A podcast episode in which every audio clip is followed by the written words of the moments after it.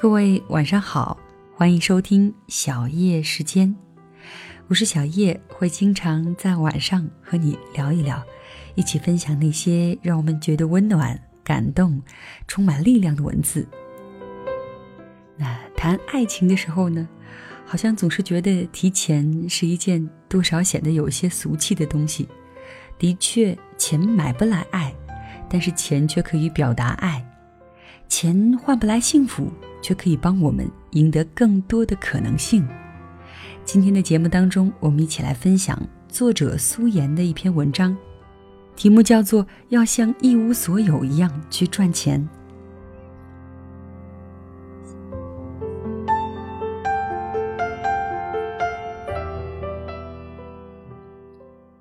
奔四的芒果要离婚，男方开出的条件是：假如芒果要孩子。财产平分，儿子是他的心头肉，他是要定了的。于是，两个曾经爱到恨不得合体的人，开始了一场关于钱的谈判。一番清算过后，芒果成了有房子、有儿子、有五十万负债却没有工作的大龄失婚妇女。前夫开着车，怀揣五十万现金，携手新欢，昂首。奔向新生活。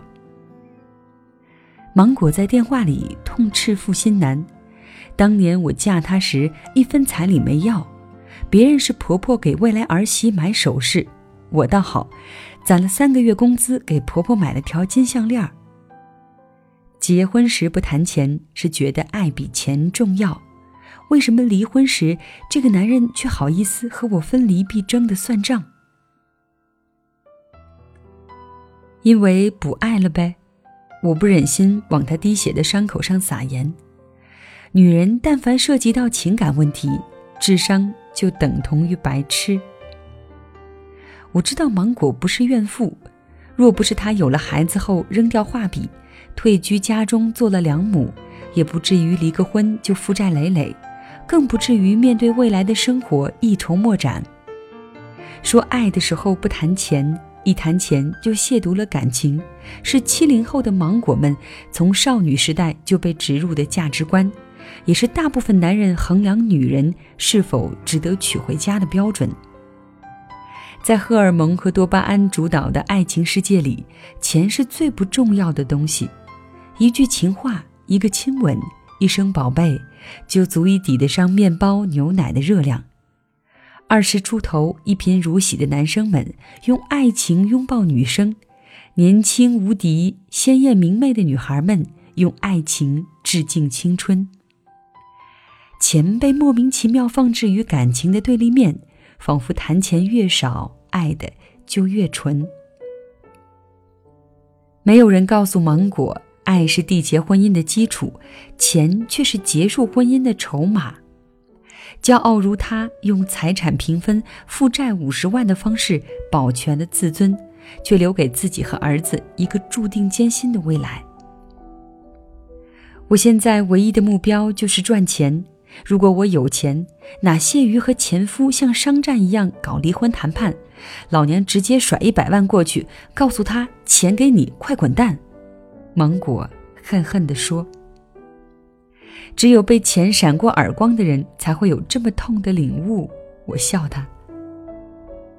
曾经视金钱如粪土、安乐知足的芒果，卖了两居室，换了一居室，拿着剩下的钱开了个小小的绘画培训班，天天掰着手指头算账记账，小本上密密麻麻记着欠谁的钱什么时候还，日子从未有过的艰难。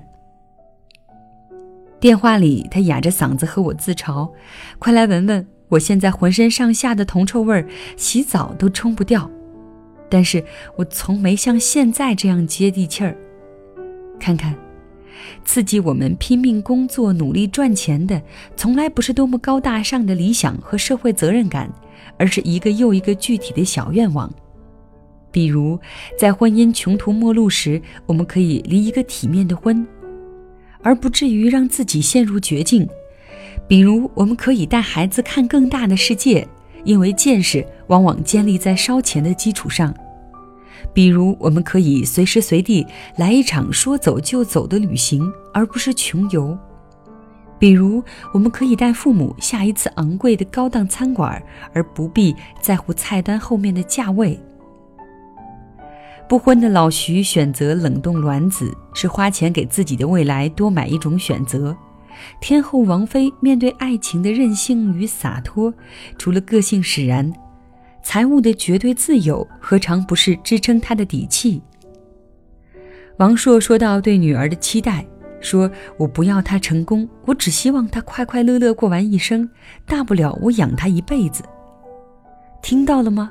重点是最后那句：我们得足够有钱，才配让自己的孩子和现行教育体制说 no。多年前，我刚步入职场时，一个比我年长几岁的女孩说过这样一句话：“咱们女人要想活得好，得有两个立足点，一是家庭，一是工作。这样，当其中一个塌了的时候，我们才不至于倒下。”她的话影响了我很多年，一路走来，从基础文案做到企业高管，从职场女性到全职妈妈，我深有感触。工作不仅是女人的物质粮仓，也是我们的精神居所。一个女人有了独立赚钱的底气，才可能活得从容笃定、处变不惊。现在招聘员工，我更喜欢那些对赚钱有强烈欲望的人。拜金有什么不好？钱从来不是万恶之源。一个人不会因为没钱而深刻，也不会因为有钱而浅薄。靠自己的努力和能力赚干干净净的钱，让自己过得好一点，让家人过得好一点，没有什么比这更让人尊敬的。李嘉诚七十大寿时曾被问及：“你平生最大的愿望是什么？”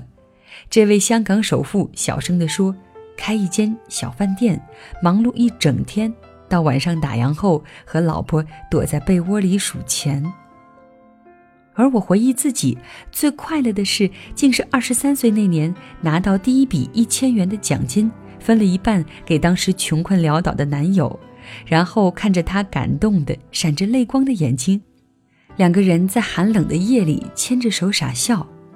钱买不来爱，却可以表达爱；钱换不来幸福，却可以帮我们赢得更多的可能性。体面的赚钱，坦然的谈钱。自由的花钱，谁说这不是生活的本来意义呢？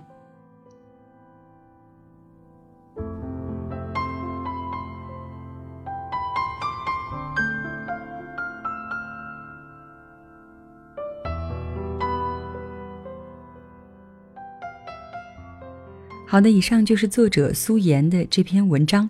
苏妍呢是一位广告策划人，普通的七零末妈妈一枚。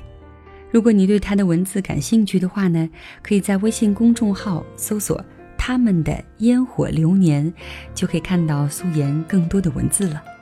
那谢谢你的收听，小叶在这里跟你说晚安。